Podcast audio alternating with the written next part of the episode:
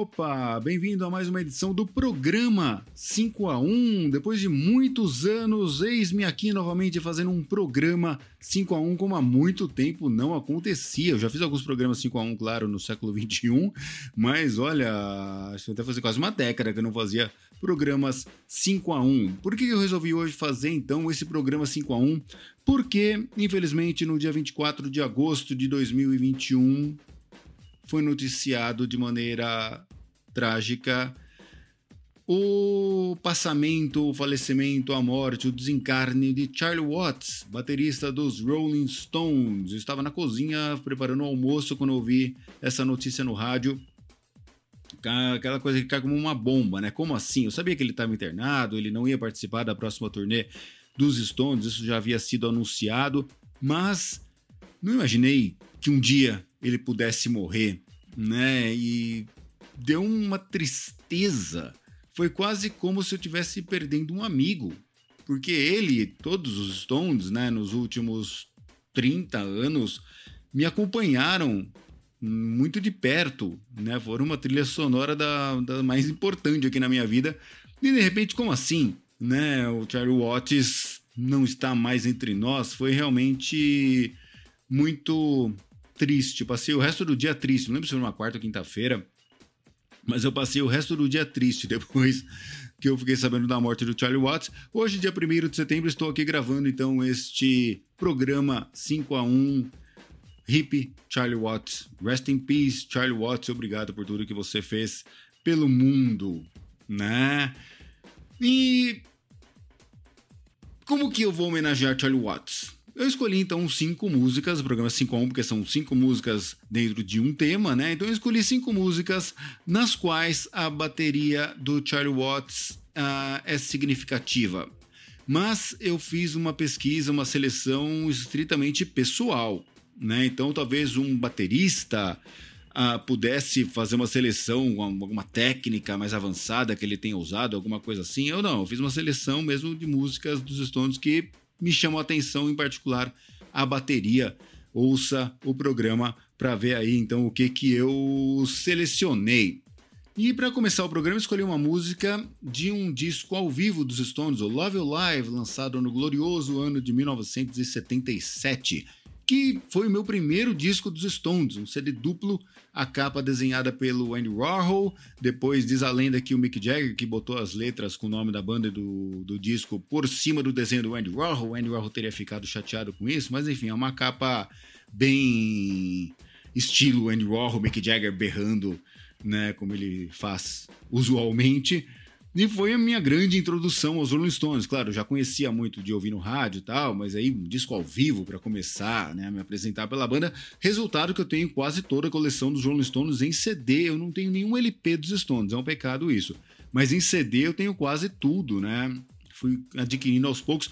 Menção honrosa, preciso aqui agradecer ao Lúcio Zácara, da Livraria Zácara hoje em dia, mas na época era da Produção, Lúcio Zácara da Produção, ali na rua Cardoso de Almeida, em Perdizes, que me fornecia os discos nos anos 90. Né? Quantos CDs eu comprei com o Lúcio Zácara, maravilhosa seleção que ele tinha sempre ali para apresentar aos consumidores. E se não tivesse ali, ele, a gente encomendava, ele trazia por um preço muito bom também. Então, devo muito da minha cultura musical ao Lúcio Zácara, em especial ah, no caso, o Love Live, que estava disponível lá na loja, eu comprei e foi muito bom. O resultado disso eu trago até hoje e vou apresentar um pouquinho do resultado disso.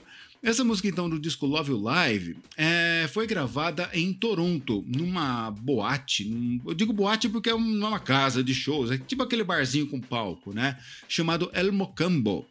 E eles fizeram alguns shows em 76, em, em, nesse El Mocambo, justamente por ser um lugar pequeno, para relembrar o início da carreira. Os Stones adoram fazer isso, né? Vira e mexe eles lançam um disco de blues tal, sempre fazendo menção quando eles eram moleques, tudo. E aí eles foram tocar algumas faixas, algumas covers no El Mocambo, dentre elas uma música maravilhosa do Chuck Berry, como todas, enfim, chamada Around and Around. E aí, o que, eu acho incrível nessa música? a pegada do Charlie Watts. Meu, ele bate pra valer, né? Uma, uma, diria o, que é um peso acima da média pro Charlie Watts nos Stones, né? Parece que ele realmente está tocando num baile. Imagino que pelas fotos que eu vi do El Mocambo, procure El Mocambo no, no Google. É um lugar que dá para dançar. Então imagina um show pequeno dos Stones tocando Chuck Berry. O pessoal deve ter ido à loucura. O Charlie Watts estava empolgado nesse dia. Vamos conferir então Around and Around.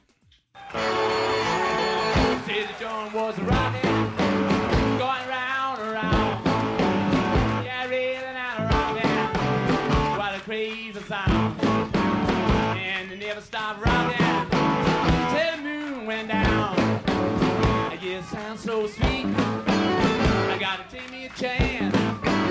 Rose out of my seat.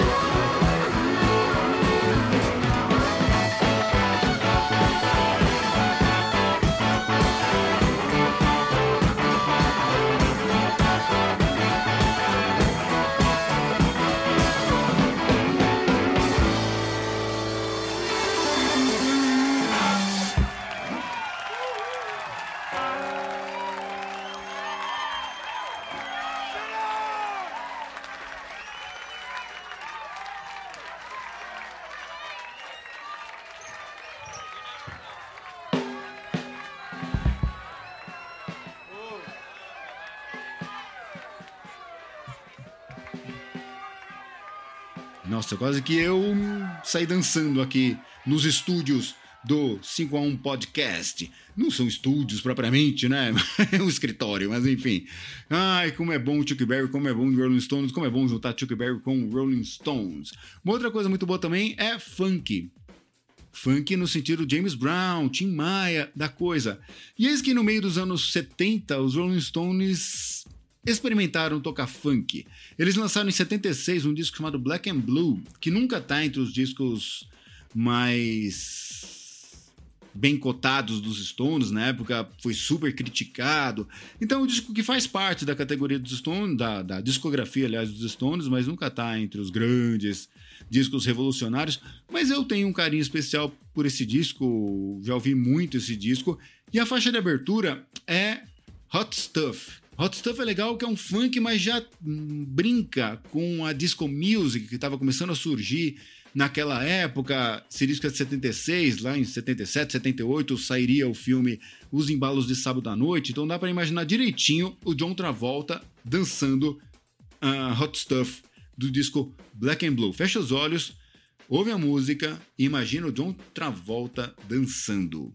É divertido fazer isso.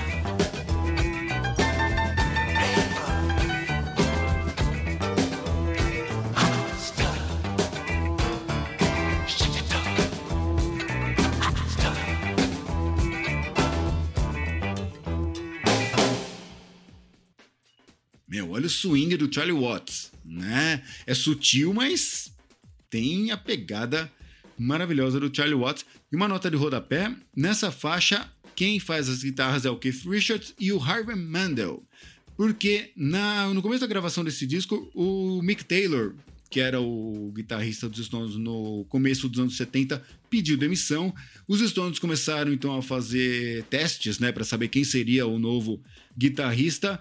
E aí usaram os testes no disco. Essa faixa foi gravada pelo Harvey Mandel, mas ao final desse disco e por toda a eternidade, o outro guitarrista dos Stones é Ronnie Wood, que já tinha participado do disco anterior, It's Only Rock and Roll e aí foi efetivado na banda, mas nessa faixa quem toca a guitarra além do que Richards é o Harvey Mandel.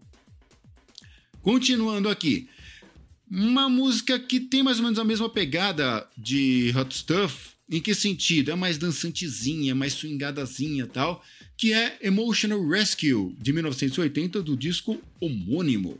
E por que, que eu escolhi essa música? Porque eu acho que a bateria dessa música tem uma pegada meio jazz. Ela é meio dançante e tal, mas eu ouço jazz na bateria do Charlie Watts. Para quem não sabe, se é que alguém não sabe, Charlie Watts tem uma carreira paralela muito bacana.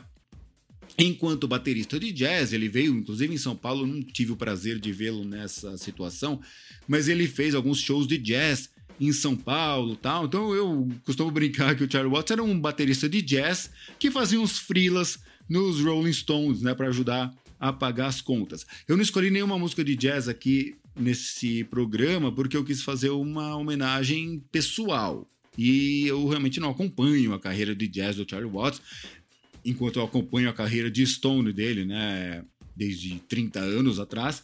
Enfim, mas essa música eu acho que tem uma pegadinha meio jazz, tal, as viradinhas, tudo mais. Ouve aí e depois bota aqui nos comentários se você concorda comigo ou não.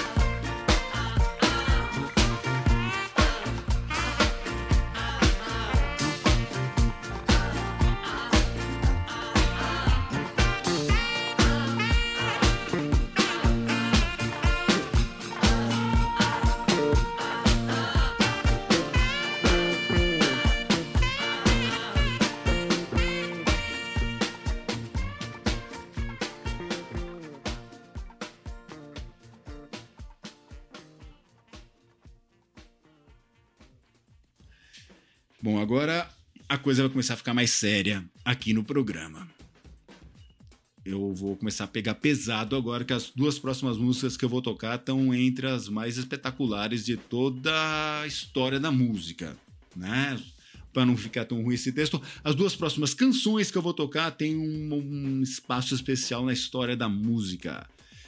E é o seguinte, essa música agora, a próxima, já vou falar que ela se chama Sister Morphine. Quem conhece já se arrepiou, quem não conhece vai se arrepiar daqui a pouco. Essa música foi escrita no final dos anos 60 pelo Mick Jagger e pelo Keith Richards, até aí não é novidade nenhuma, mas também foi escrita pela Marianne Faithfull. A Marianne Faithfull era uma. Acho que ela era modelo, cantora, enfim. Ela era amiga de toda a turma lá de Londres na segunda metade dos anos 60, na Swing in London dos anos 60. E aí ela em 69 lançou essa música Sister Morphine. A gravação original é da Marianne Faithfull. Os Stones, inclusive o Charlie Watts participaram da banda, né, acompanhando a moça, mas ela que lançou Sister Morphine, em outro programa eu toco a versão dela. Os Stones incluíram essa canção no disco Sticky Fingers, de 1971, que é o meu disco favorito dos Rolling Stones, aquele disco que tem um zíper na capa a edição especial, não, original em LP, vinha com um zíper de verdade na capa. E eu comprei uma vez uma edição em CD, miniatura de LP, uma edição japonesa que tem um zíperzinho na capa, é um dos meus xodós favoritos aqui de toda a minha discografia. E aí, uh, adoro esse disco e adoro Sister Morphine. Mas quando você começar a ouvir essa música, você vai perceber que ela não tem bateria. Presta atenção na história, se for o caso, ou abre a letra pelo Google, para ver que essa música é um cara que tá, uma pessoa, né? Pode ser a Marianne Faithfull, pode ser o Mick Jagger, enfim. A pessoa tá lá no hospital, olhando o médico, tá, provavelmente teve uma overdose, teve alguma síncope que foi parar no hospital, tá lá surtando no hospital, pedindo morfina para acalmar né, o, o sofrimento, não tem bateria. De repente a bateria entra a sensação que me dá é que de repente a pessoa teve um pico de pressão alta, começou a ter um pouco de taquicardia e a bateria tá lá representando isso de maneira maravilhosa. Dá para viajar muito no arranjo dessa música. É um dos pontos altos da carreira dos Rolling Stones, Sister Morphine.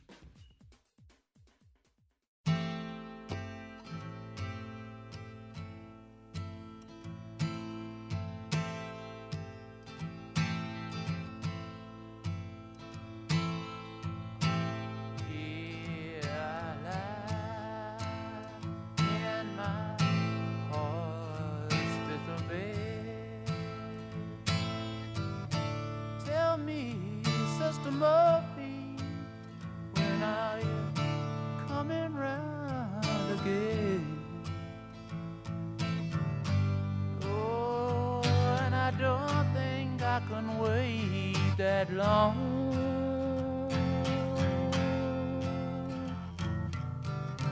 Oh, you see that I'm not that strong.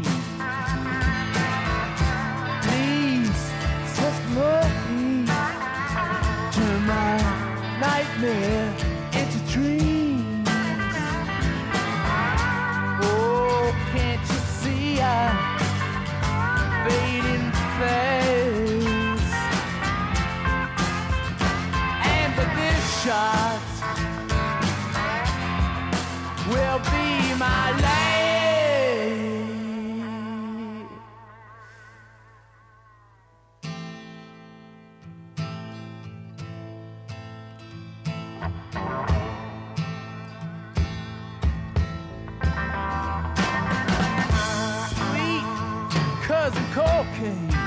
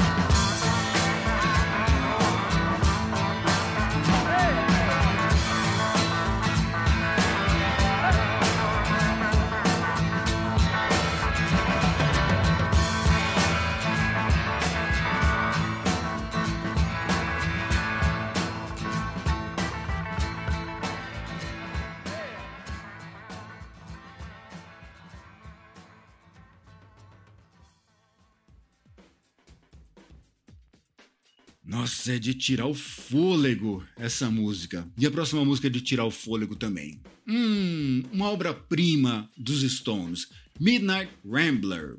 Muita gente gravou ópera rock, mas só os Stones gravaram ópera blues. E eles fizeram isso em 1969, originalmente. A versão que eu vou tocar não é de 69. E essa música ah, lembra uma grande experiência que eu tive com os Rolling Stones, que foi o show deles em Copacabana, na praia de Copacabana, um milhão de pessoas e tal. Eu não vi o show deles em Copacabana. Eu cheguei aí para o Rio de Janeiro junto com minha esposa Renata de Albuquerque, na época era minha namorada, Fábio Camarneiro e grande elenco, mas fomos lá para a praia, mas tava um clima meio estranho tava bagunçado, tinha uma energia meio torta naquele dia pra gente, pelo menos, né? Os Stones, pelo jeito, adoraram esse show, mas a gente tava ali meio, meio estranho e de repente eu percebi alguma coisa, um movimento estranho assim ao meu lado. Quando me dei conta, alguém enfiou a mão no bolso da minha bermuda e surrupiou a minha câmera fotográfica. Ah, já tinha tirado algumas fotos bem legais naquele dia, enfim. Aí, né? putz, quebrou o clima, a gente desencanou de ver o show, fomos para um restaurante, um bar, sei lá, nas redondezas da praia de Copacabana. Acabamos vendo o show pela TVzinha que tinha ali na parede, a Globo transmitiu o show. Então a gente tava lá no bar comendo, bebendo, batendo papo e tava tendo o show dos Stones ali no, na TV. Eu vi de fato os Stones em quatro ocasiões, duas vezes no Pacaembu, uma vez no Ibirapuera e outra vez lá no estado de São Paulo, no Jardim Leonor, em 2016, se não me engano. Mas esse show de Copacabana eu fui, mas não vi, né? O fato é que uh, nos outros shows que eu fui, eles tocam, tocaram Mina Rambler. E é inacreditável essa música. Se você não conhece, presta atenção. É o tipo de música que é o seguinte: para quem é fã dos Stones, é minimamente iniciado na obra dos Rolling Stones, Mina Rambler é uma obra-prima, sabe o que significa isso. E a hora que eles começam a tocar Mina Rambler no show é inacreditável, assim, pela ousadia. Meus caras estão tocando Mina Rambler. É uma música que demora 10 minutos, tem versões de mais de 10 minutos, dependendo do, da inspiração deles. Confesso que eu não sei quanto tempo vai demorar essa, não vi esse detalhe.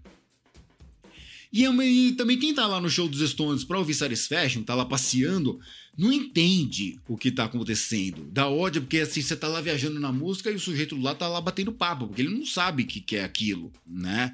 É uma obra-prima, mas tem que prestar atenção, entrar no clima, tudo mais, e perceber como a bateria do Charlie Watts é essencial na condução da música. É um alicerce, né? Porque a música você vai ver que tem várias mudanças de andamento e tudo mais, e a bateria que vai carregando isso, vai segurando, realmente é, é uma obra-prima, inclusive em termos de bateria.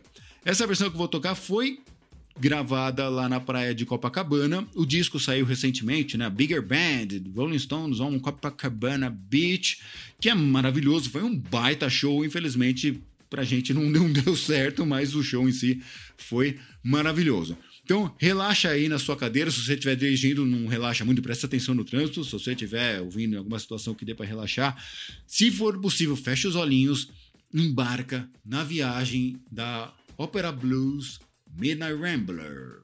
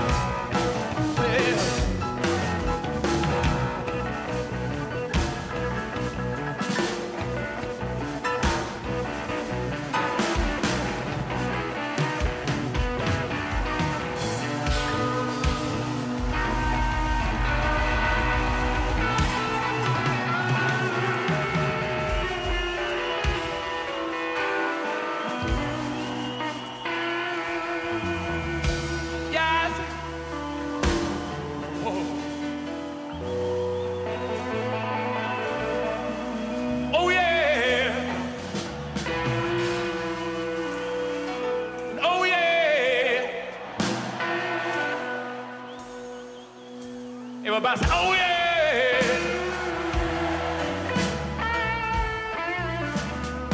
Everybody in Cabo Cabana say, oh yeah. Everybody say, ow. Everybody say, ow. Everybody say, ow. Everybody say, ow.